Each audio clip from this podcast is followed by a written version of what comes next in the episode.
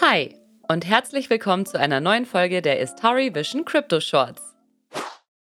Heute Longs und Shorts. Auch heute geht es noch nicht um die Werbung für unsere Crypto Shorts Badehosen, sondern um zwei neue Finanzmarktvokabeln. Erst einmal muss gesagt werden, dass die beiden Begriffe mehrere Bedeutungen haben können.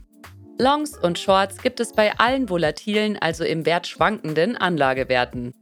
Die beiden Begriffe beschreiben nämlich Strategien, die du umsetzen kannst, wenn du von einer bestimmten Preisentwicklung ausgehst. Beim Shorten verzeichnest du im besten Fall einen Gewinn durch einen Kursrückgang. Beim Longgehen erzielst du Gewinne durch einen Kursanstieg. Damit du dir das mit den Strategien besser vorstellen kannst, hier ein Beispiel. Gehst du davon aus, dass eine bestimmte Kryptowährung im Preis steigt, würdest du long gehen. Das heißt, du kaufst die jeweilige Kryptowährung jetzt und verkaufst sie dann zum höheren Preis wieder.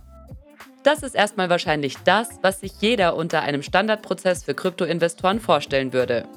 Spannend wird es aber vor allem, wenn du dir das Geld bzw. die Kryptowährung erst einmal leihst und dann innerhalb eines festgelegten Zeitraums im besten Fall gewinnbringend wieder zurückzahlen möchtest. Schauen wir uns das mal in einem Short-Beispiel an. Du gehst also davon aus, dass ein Asset, das du noch nicht besitzt, im Kurs fällt und willst davon profitieren.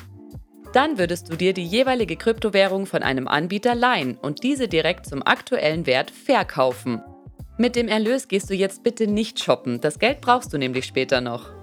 Sobald der Preis dann nämlich entweder so weit gefallen ist, dass du davon ausgehst, dass er nicht mehr weiter runtergeht, oder einfach der Zeitpunkt gekommen ist, zu dem du deine geliehenen Assets zurückgeben musst, kaufst du sie wieder ein.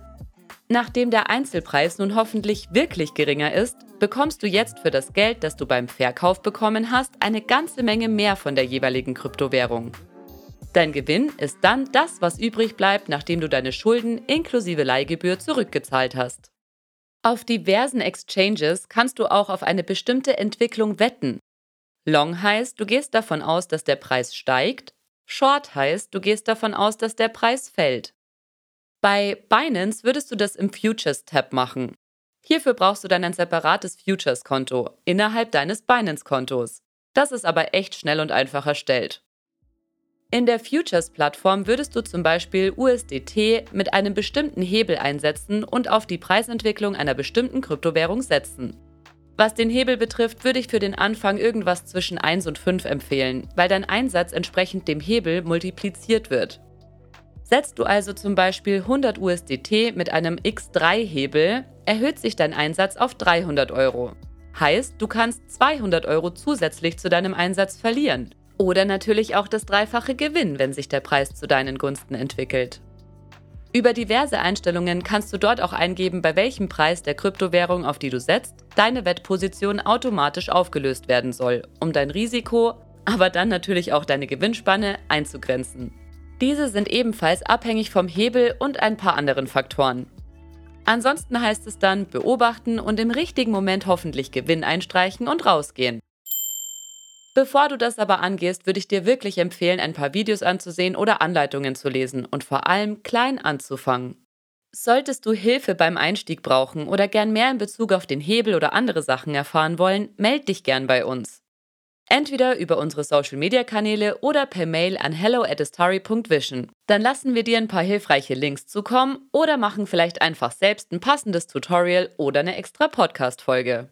Ich hoffe, dass dir das ein gutes Grundverständnis von der Bedeutung von Longs und Shorts verschafft hat. Die Risiken und mögliche Gewinnmöglichkeiten sind hoffentlich über die Beispiele auch deutlich geworden. Wenn nicht, weißt du ja, wie du uns erreichst. Nächste Woche gibt's von Rado erstmal wieder einen Blick hinter die Istari und Elrond-Kulissen in unseren Insights. Ich freue mich auf dein Feedback und wenn du das nächste Mal wieder dabei bist. Bis dahin, Cheerio, eure Sabrina.